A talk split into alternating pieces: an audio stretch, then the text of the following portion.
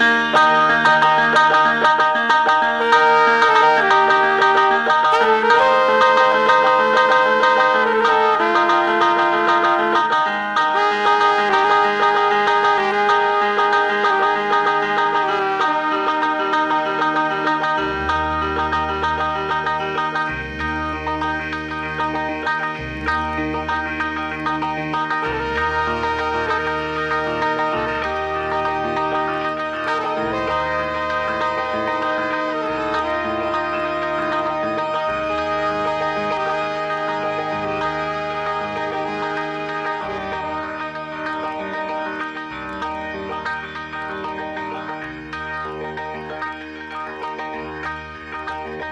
Cuando la ciudad se aquieta, seres sigilosos salen de sus madrigueras y toman el aire de Radio Semilla.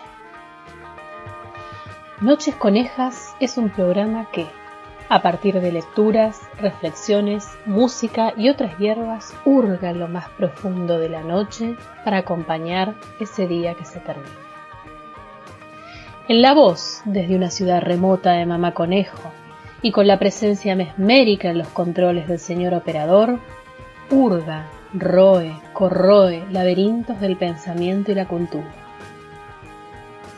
Conejos que abrazan la noche y, expectantes en el éter, aguardan un amanecer distinto. Conejos sociables, tímidos, curiosos, sean bienvenidos al aire de Radio Semilla.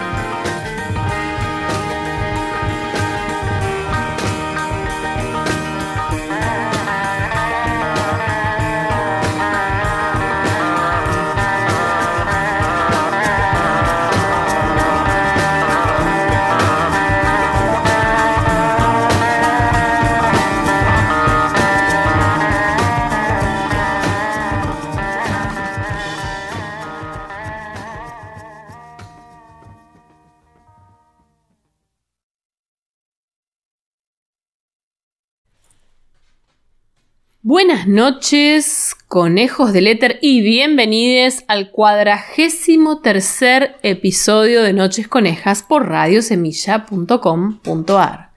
En la voz, desde un sitio remoto y desconocido de Mamá Conejo, y bajo los controles misteriosos, mesmerizantes y psicodélicos del señor operador, les acompañaremos en este viernes que se termina en ciudades cada vez más agobiantes, con amenazas de lluvias electromagnéticas solares y cortes de Internet, pero que les conejes vemos de otro modo, de un modo de generar una pequeña comunidad de resistencia en el éter de Radio Semilla. Recordarles nuestras vías de retransmisión y comunicación. El Instagram mamá.conejo. Nuestra página amiga Vegana quien en este momento está retransmitiendo la emisión de esta noche.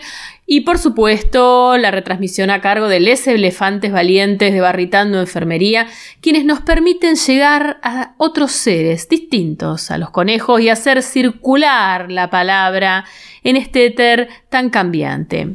Comentarles que Radio Semilla continúa con su transmisión 24/7 y que las pequeñas semillas que se encontraban dispersas en sitios por fuera del éter, van generando comunidad con el retorno de algunos programas clásicos como el Enredando las Mañanas y unas nuevas semillas que están germinando como carne de máquina.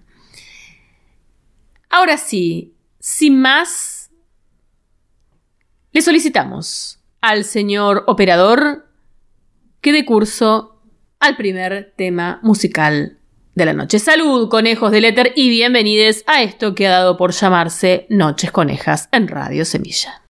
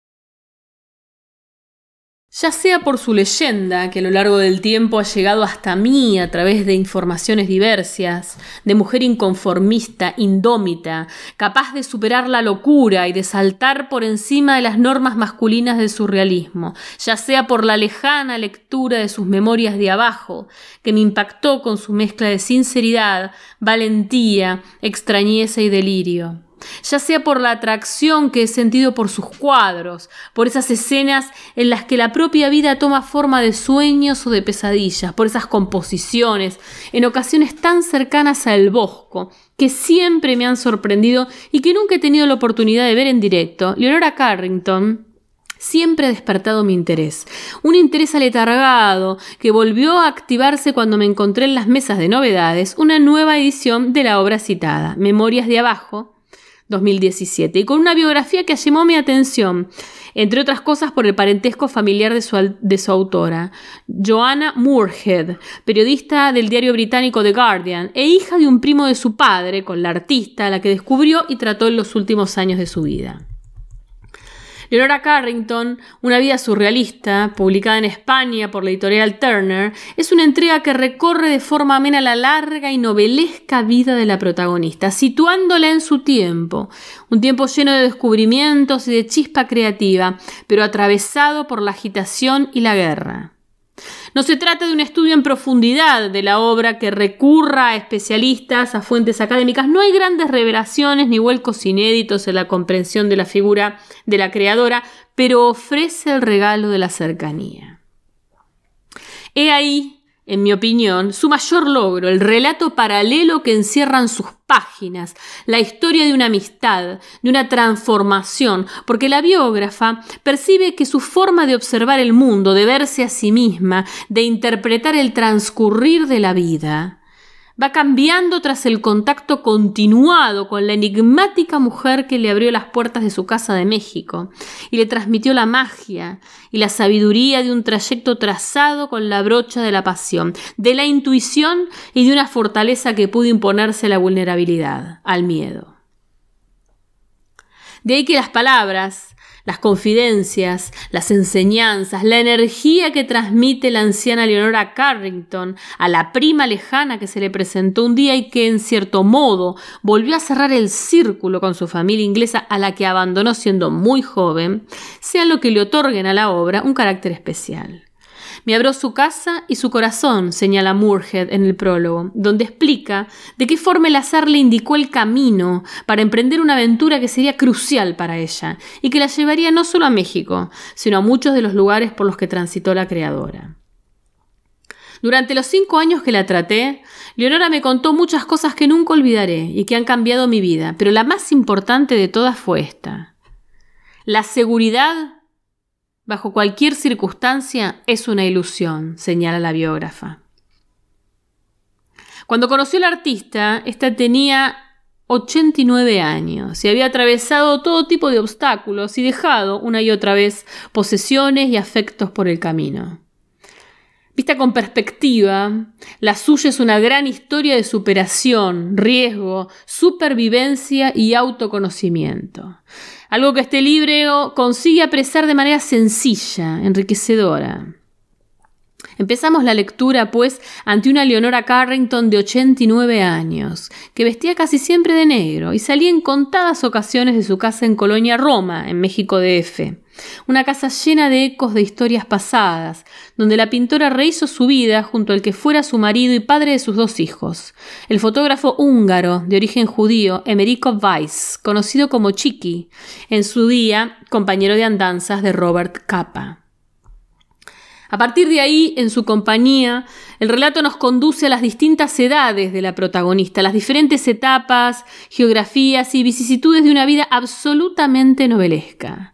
Tanto que la escritora mexicana Elena Poniatowska, que también disfrutó de su amistad, le dedicó una novela titulada simplemente Leonora, que pone especialmente el foco en uno de los capítulos más dramáticos de su biografía, el del trastorno mental que padeció en España, una España que acababa de salir de la guerra civil, con el consiguiente traslado a un manicomio en Santander, donde fue sometida a un tratamiento experimental, precursor de la terapia electroconvulsiva o electroshock, episodio del que da cuenta la artista en el estremecedor relato de Memorias de Abajo. Es precisamente Poniatowska quien firma el prólogo de la nueva edición de la obra en Alfa de Kai,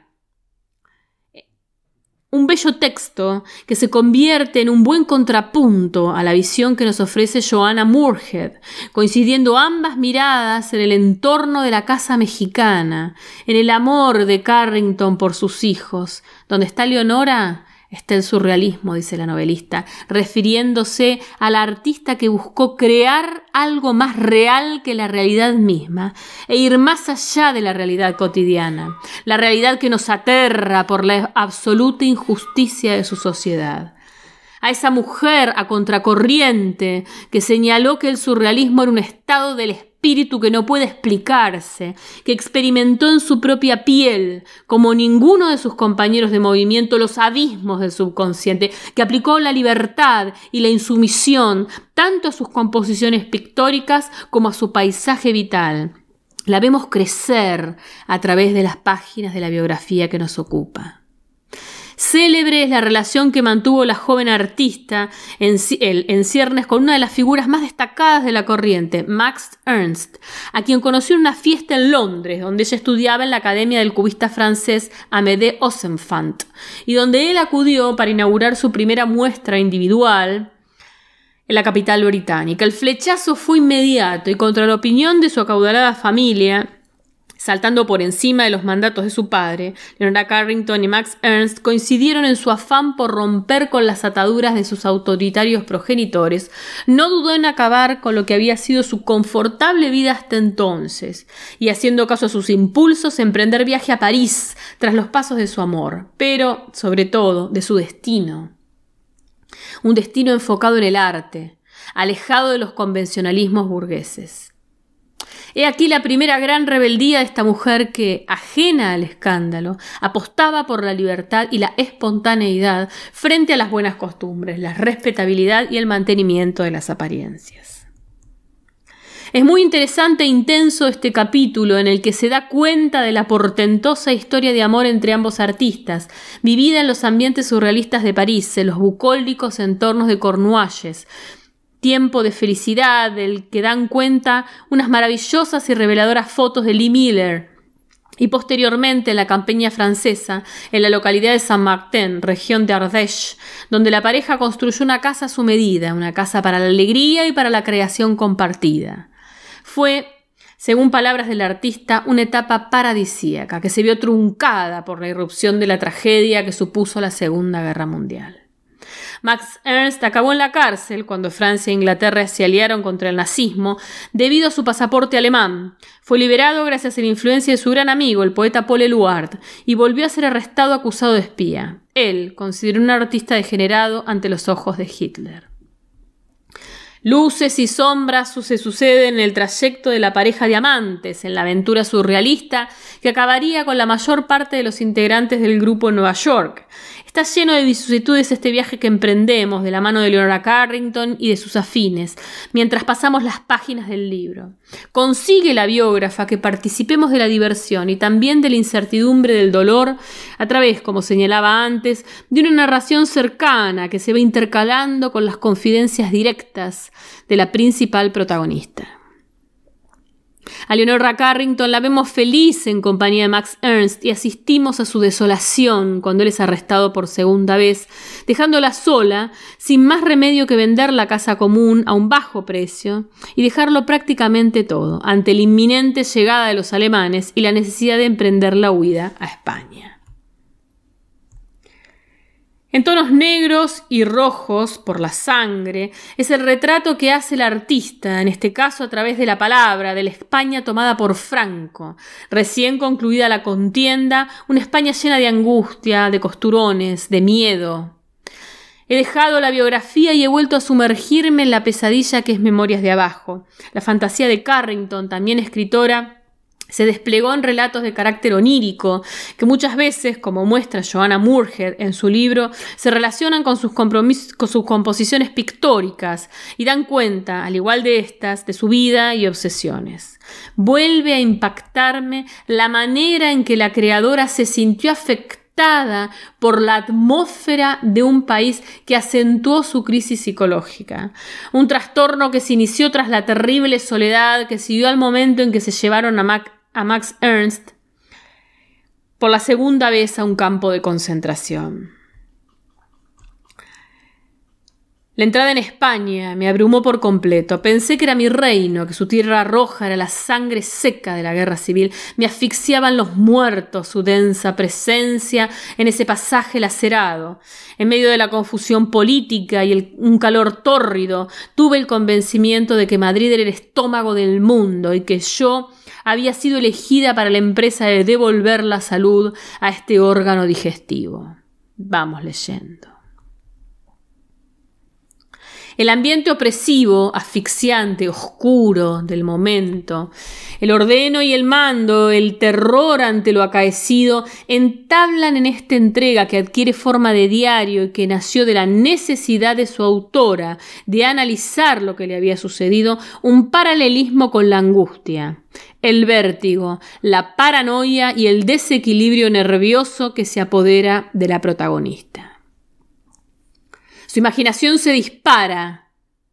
Llega a sus límites en el manicomio de Santander, donde es víctima de abusos y de experimentos que parecen querer anular fundamentalmente su innata rebeldía, convertirla en la mujer obediente que se suponía tenía que ser, pero no pueden con ella. Leonora Carrington ha tocado fondo, pero logra nadar hasta la superficie. Supera la prueba y sale de ella renacida, en cierto modo liberada, con una nueva lucidez y con una mayor comprensión de sí misma de sus deseos y temores, después de creer que había estado en otro mundo, en otra época, en otra civilización, quizá en otro planeta que contenía el pasado y el futuro, y a la vez el presente.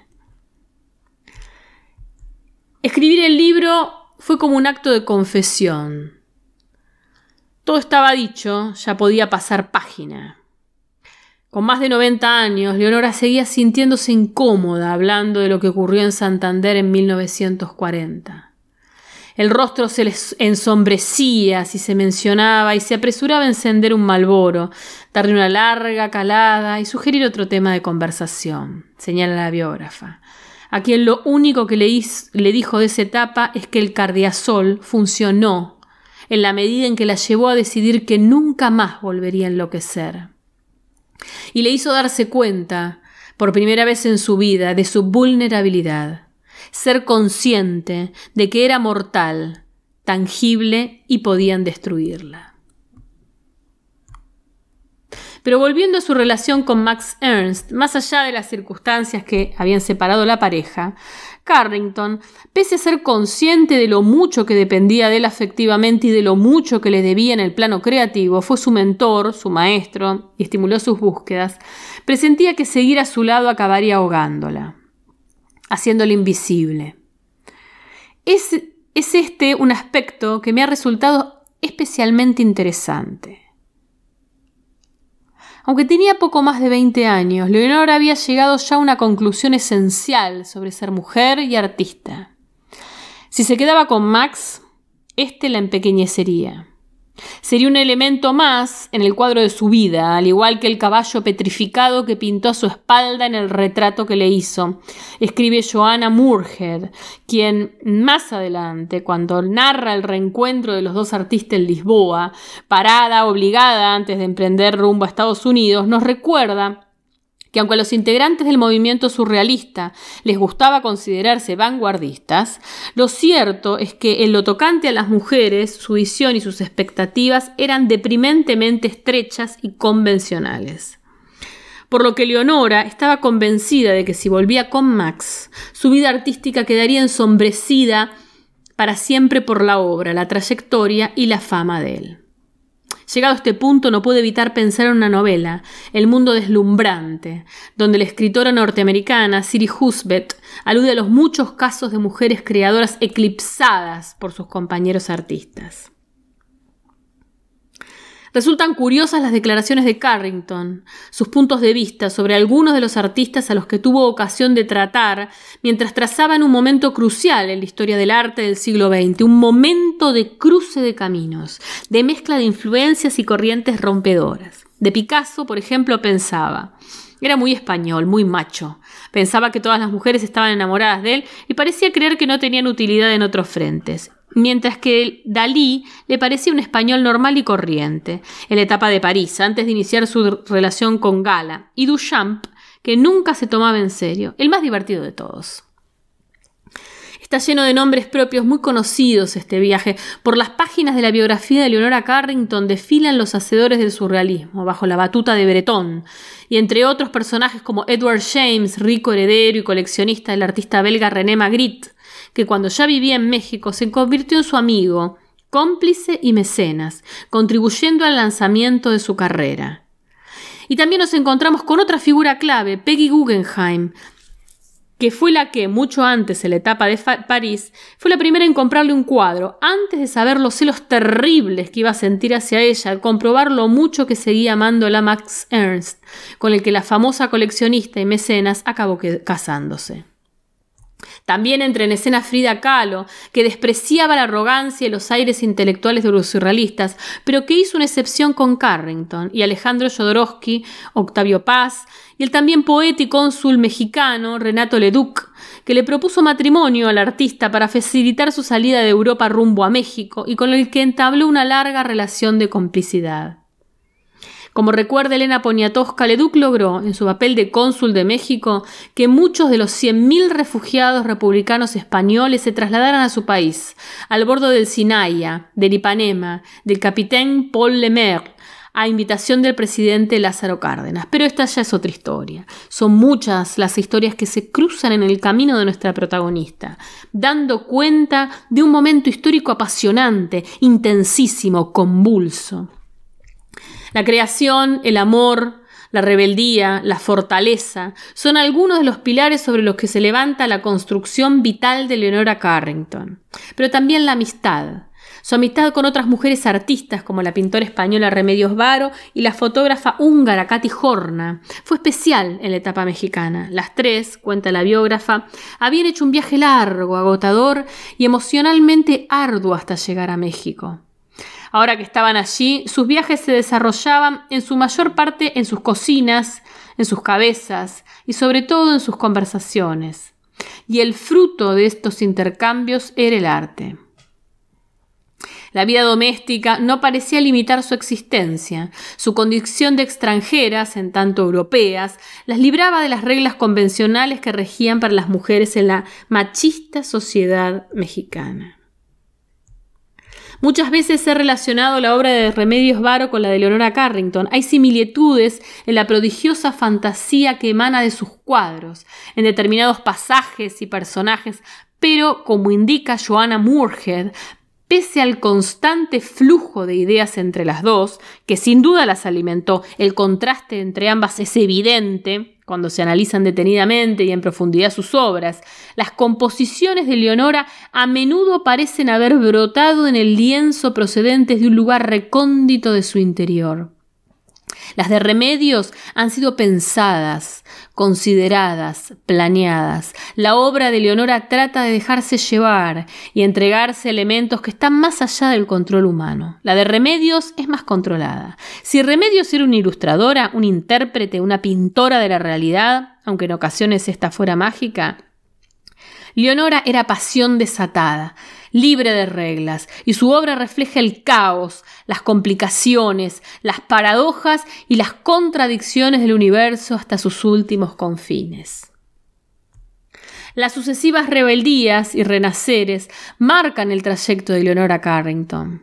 La última de esas rebeldías, como explica su prima lejana y biógrafa, fue su lucha contra la vejez, su resistencia a parar, a rendirse.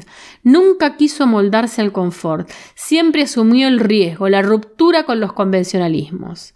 En la mitad de su vida, a los 50, 60 años, mientras el movimiento feminista crecía y ponía el foco en el papel de las mujeres en la corriente surrealista, en la importancia de sus trabajos y aportaciones, al margen de los logros de sus compañeros varones, la creadora decidió dejar México, cuando empezaba a ser una figura conocida ahí, y pasar una larga temporada viviendo sola en Estados Unidos. En la mediana edad no le asustaban los años que tenía por delante, ni siquiera los cambios físicos y psicológicos que traerían. Estos formaban parte de la aventura que era la vida. Y en tanto alguien que siempre había sentido un miedo intrínseco a acomodarse, tenía la intención de, mientras pudiera, seguir haciendo elecciones que le supusieran un desafío.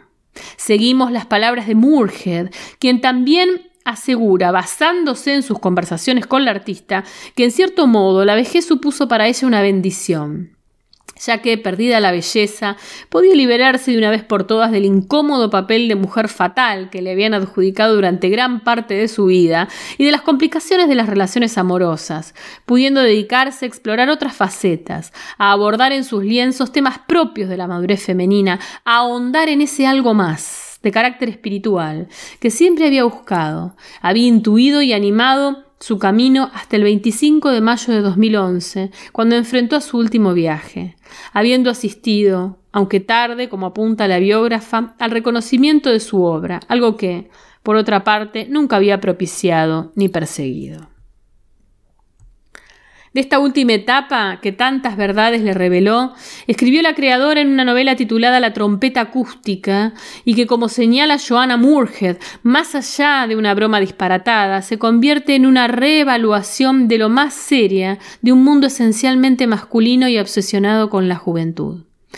Como Marian Leatherby, la protagonista de la historia, Leonora no solo sobrevivió la vejez, sino que floreció en su paisaje silvestre e impredecible, como le ocurrió a Marian. La vejez le resultó tan surrealista e interesante como las anteriores etapas de su vida.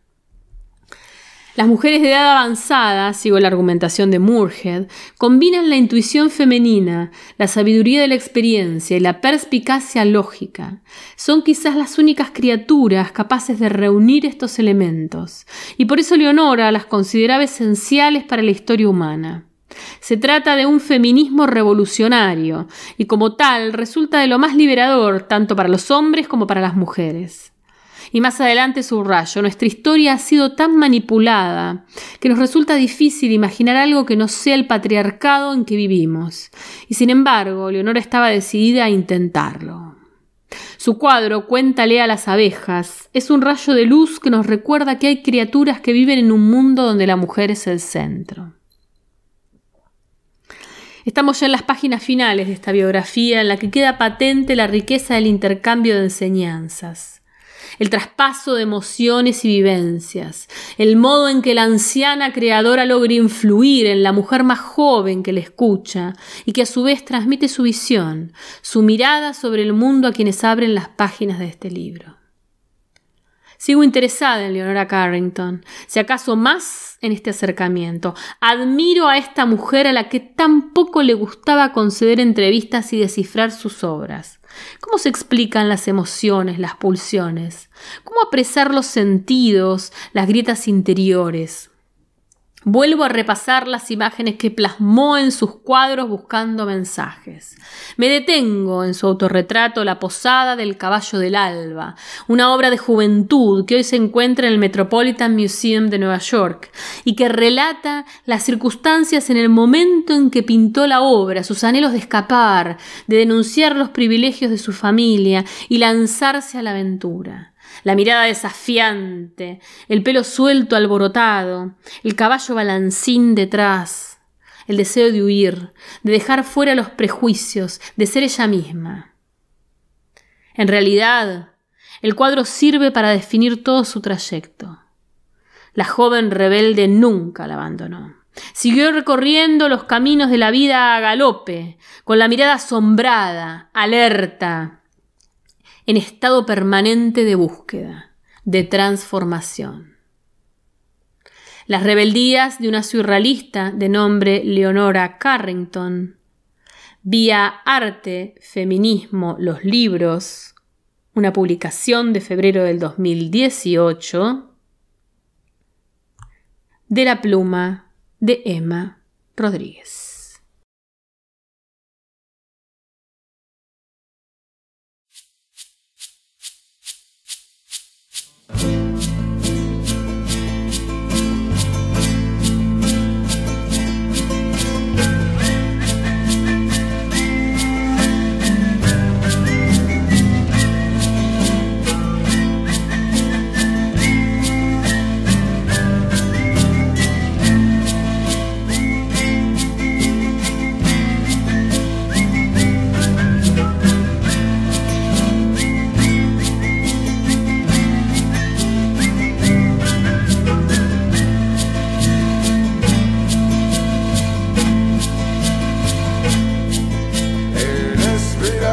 Since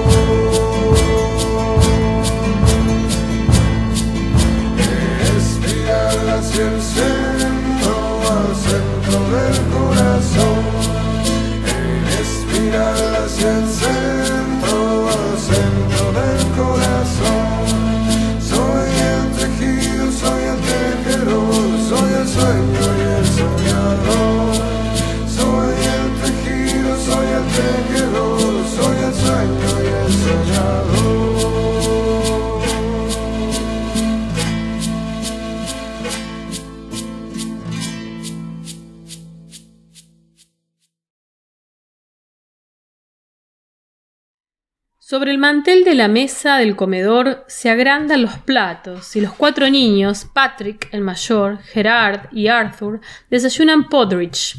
A Leonora le disgusta, pero la niñera, Mary Cavanaugh, dice que en el centro del plato de avena encontrará el lago Windermere, el más bello y más grande de Inglaterra.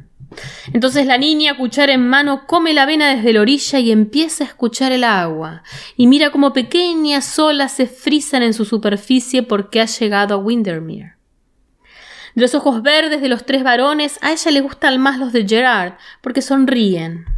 El comedor es oscuro, al igual que el resto de Crookney Hall. Desde que es chica, Leonora conoce el hollín. A lo mejor la tierra es una inmensa chimenea. El mundo de las fábricas textiles de Lancashire acompaña sus días y sus noches, y su padre es el rey de la negrura, el más negro de todos, el que sabe hacer negocios. También los hombres que ven la calle son oscuros. Su abuelo inventó la máquina que fabrique biela, una mezcla de algodón y lana, y Carrington Cottons destaca en la región cuyo aire tizna con sus cenizas. Cuando su padre, Harold Wilde Carrington, la vende a la firma Accord Rolls, se vuelve el principal accionista del ICI, Imperial Chemical Industries. En Crookney Hall hay que dar muchos pasos para ir de un lado a otro. Dentro de la mansión gótica viven los Carrington, Harold, el padre, Maurice, la madre, Gerard, el hermano que sigue a Leonora y es su compañero de juegos, no así Patrick, demasiado grande, ni Arthur, demasiado chico. Dos cachorros Scotch Terrier comparten sus horas, Rab y Toby, Leonora se cuclilla frente a Rab para mirarlo a los ojos y su nariz rosa con su hocico. ¿Andas a cuatro patas? le pregunta su madre. Leonora le sopla la cara y Rab la muerde. ¿Por qué haces eso? Podría dejarte una cicatriz, se espanta la madre. Si los adultos le preguntan a los niños por qué hacen esto y lo otro, es porque no saben entrar a esa zona misteriosa que se crea entre los niños y los animales. ¿Me estás diciendo que yo no soy un animal? le pregunta atónita Leonora a su madre. Sí, eres un animal humano. Yo sé que soy un caballo, mamá, por dentro, soy un caballo. En todo caso, eres una potranca, tienes los mismos ímpetus, la misma fuerza, te lanzas sobre los obstáculos y los brincas, pero lo que yo veo frente a mí es una niña vestida de blanco con una medalla al cuello. Estás equivocada, mamá, soy un caballo disfrazado de niña.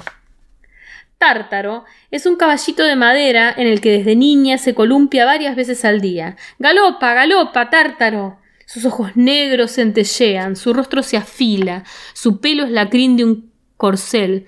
Las riendas se mecen locamente en torno a su cuello, que se alarga. Prim. ya bájate, pide Nani. Ya llevas mucho tiempo. Si no desmontas, tu padre va a venir a meterte a ti el freno entre los dientes. Sus hijos tienen miedo de Harold Carrington. Viven aparte, su reino, su reino es la nursery y saludan a sus padres una vez al día. A veces son requeridos por los adultos para la hora del té en la sala o en la biblioteca. Solo les dan permiso para hablar si los interrogan. ¿Con limón o con leche? pregunta su madre con la tetera de Sheffield sostenida en el aire por su brazo derecho. Tiene la curiosa costumbre de decir por allí hay alguien que acaba de mancharse el vestido, por allí hay alguien que está sorbiendo su té. La tinta negra se metió bajo las uñas de alguien a quien veo en este instante. Por allí hay alguien que señala con el dedo. Por allí hay alguien que hace sonar su cuchara dentro de la taza. Por allí hay alguien que no se sienta derecho. Y los cuatro hermanos se enderezan al unísono. Leonora ve pasar a los sirvientes como corrientes de aire. No le hablan, o apenas. Solo le dirige la palabra la institutriz francesa, Mademoiselle Varenne, la niñera y el tutor de sus hermanos, que también a ella le enseña catecismo. Eso sí, los adultos preguntan ¿Cómo van tus estudios? ¿Podrías leerme en voz alta? Las buenas maneras se aprietan contra los muros, los grandes espejos, los taburetes, las tazas de té hirviendo que hay que mantener derechas al llevarla a la boca, las pinturas de antepasados incapaces de un solo guiño de complicidad. Aquí todo es rompible. Hay que fijarse dónde uno pone los pies y mantenerse alerta.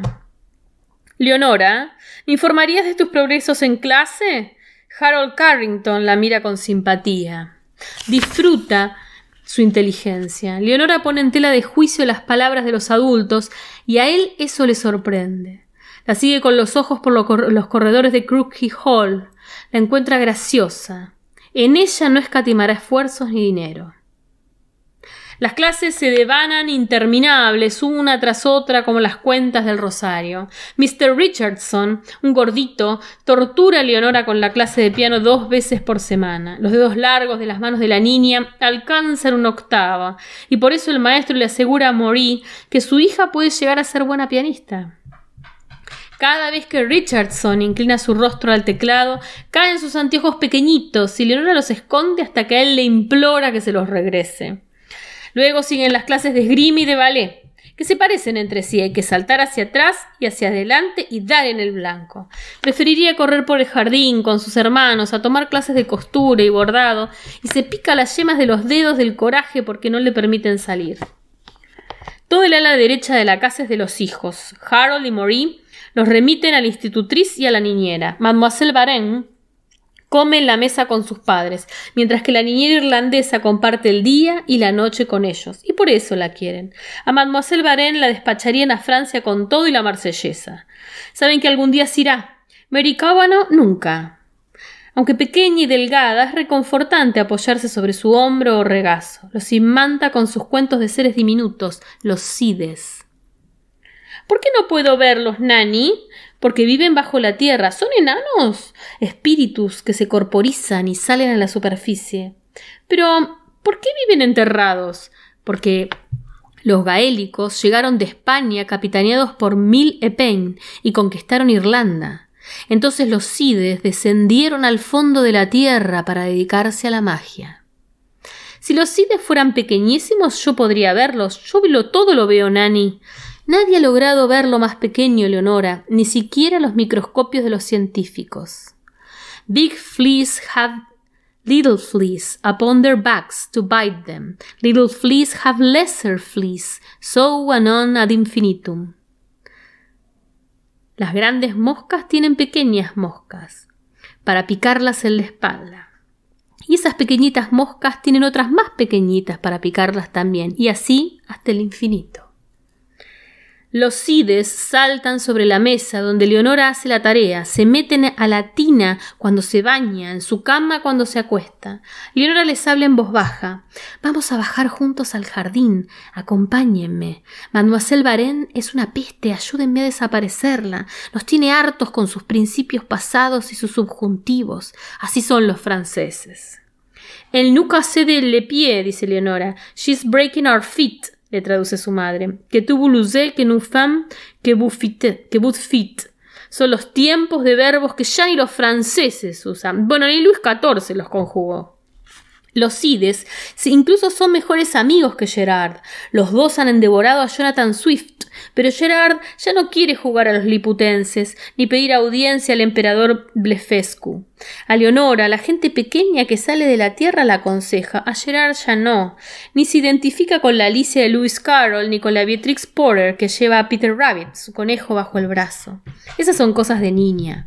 Los Cides son más sabios que cualquier cosa en el mundo, más sabios que el pez grande del estanque, y eso ya es mucho decir, porque el pez lo sabe todo. La niña se detiene en la orilla y a él le dice que todo va a arreglarse y que los reflejos de plata en su lomo la iluminan. Claro, con la ayuda de Nani. ¿Puedo hacerte una pregunta que nadie ha podido contestarme jamás? Házmela. ¿Cuándo va a morir mi padre? Eso sí que no lo sé. Nani, ¿por qué tenemos que dormir de noche? Porque es demasiado oscuro para hacer cualquier cosa. Las lechuzas sí pueden, los murciélagos también. Siempre he querido dormir colgada de las patas como un murciélago. Sí, es una muy buena postura. Circula la sangre en la cabeza, coincide Nani. Durante la noche, Leonora la, la despierta. Ve un niño sin ropa sentado en una rama del fresno y me está llamando. Nani se levanta y se asoma por la ventana. No hay nadie. Tengo que ir por él. Se va a congelar bajo el sol blanco. El fresno es el árbol más grande y hermoso del planeta. Tiene sus raíces en el mar. Sus ramas sostienen el cielo, y al igual que el roble y el espino lo habitan las hadas, y no aceptaría ningún niño sin su permiso, le dice Nani sentándose al borde de la cama mientras la niña vuelve a dormirse. Lo mismo sucede cuando van a caminar alrededor de Courtney Hall. Vi un niño que me tendió su manita, una mano muy pequeña, y yo iba a darle la mía cuando gritó y se fumó. No veo nada, Prim. No me digas Prim. Es que eres propia y estirada. Mira cómo alargas el cuello. detesto que me digas Prim. Mira, ya viene otra vez. Acaba de esconderse detrás de un árbol. Nani busca y le sonríe. Parece que atraes a los Cides. Sí, quisiera que jugaran conmigo toda la vida. Si lees, Prim, nunca vas a estar sola. Te acompañarán los Cides. En la nursery, la niña los dibuja en la pared y su madre no la regaña porque ella también pinta la tapa de cajas que se venden en las fiestas de caridad. Morí dibuja flores que luego colorea, Leonora caballos y añade un pony tras otro sobre los muros blancos. Morí admira la destreza de su hija. Lo hiciste muy bien. Si Nani le pregunta cuál es el juguete que más ama, Leonora responde Tártaro es mi preferido. Detesta a mi padre. Si la regañan, se sube al caballo. Si Gerard no quiere acompañarla al jardín, monta sobre Tártaro hasta que alguien entre a la nursery. Si la privan de postre a la hora de la comida, el balanceo de Tártaro suple con creces el sabor de cualquier pastel de chocolate. El olor de los guisados la atrae. Quizás porque entrar a la cocina está prohibido. Allí dentro burbujean los misterios de los steak and kidney pies, el roast beef y el haddock. La cocinera, vieja y amarilla, encogida al lado de la estufa, espera que hierva el caldo. Su hija, que le sirve de galopina, le dice que si se siente mal, en el nombre de Dios vaya a acostarse. Ella puede suplirla perfectamente. Todo el día te quejas, mamá. Mula. grita la cocinera. Me pudro de dolor y no me compadeces. ¿Por qué mejor no te cuelgas? Hay muchos árboles afuera y la cuerda es barata. Debería haberte ahogado cuando naciste, responde la vieja arrugada de furia. ¿Puede la gente tratarse así? Leonora entra a un mundo distinto al de la nursery, como distinto es el de la caballeriza, a la que sabe llegar sin encontrar a quien le impida subirse a pelo, abrazar al potro, que alza sus orejas y resuella para recibirla. En la cocina domina el olor del cordero, la sopa que hierve tiene mucho de establo, de pajar, de estiércol, de aventura, de crina al viento de la que hay que asirse para no caer y de descubrimiento porque además de cuchillos, los cajones guardan olores que seguramente vienen de la Mesopotamia. Elena Poniatowska, Leonora.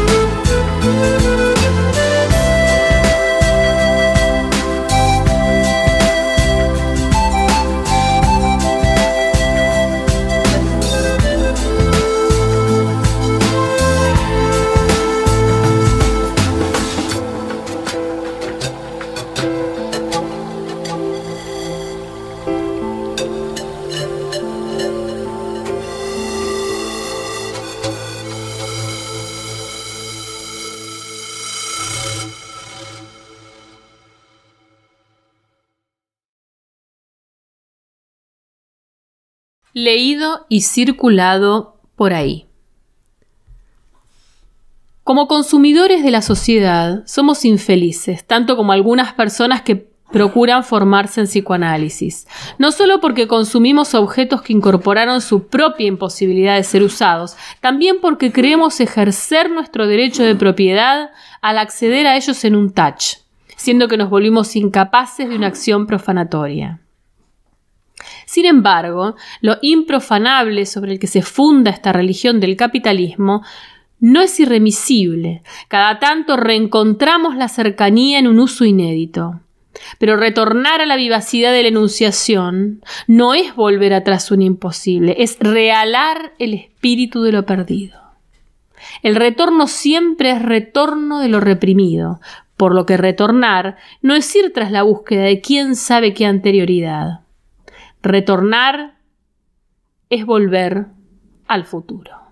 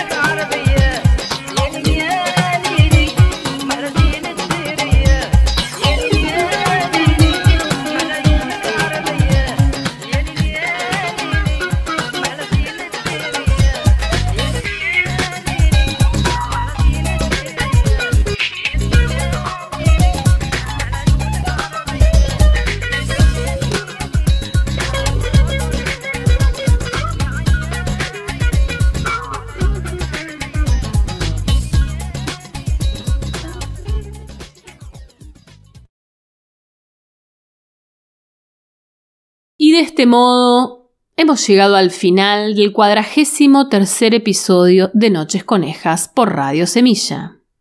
Queremos agradecer a todas y cada una de esas conejeras que encienden tímidamente las luces viernes tras viernes y nos acompañan a generar esta maravillosa comunidad del éter. Este programa fue dedicado a las aventuras de una coneja apasionante como Leonora Carrington y esperamos les haya gustado.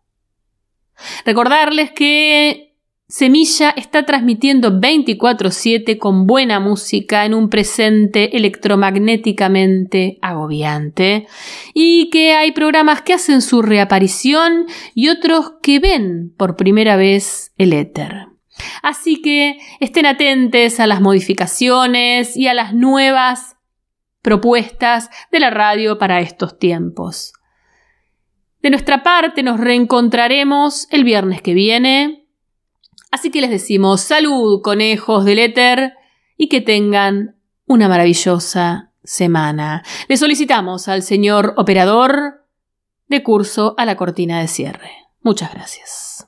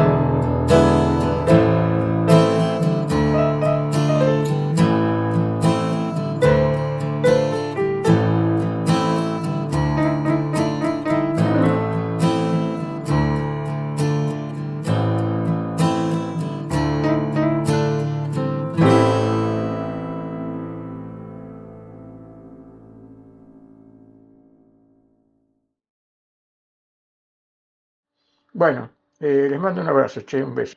Eh, pórtense mal. Chau.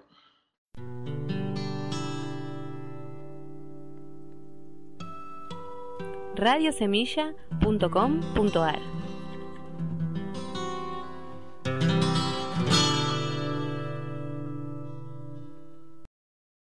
Yo te mando un saludo a vos, le mando un saludo a tu, tu familia, un saludo a tu perro y un saludo al gran forro de tu vecino. Chao.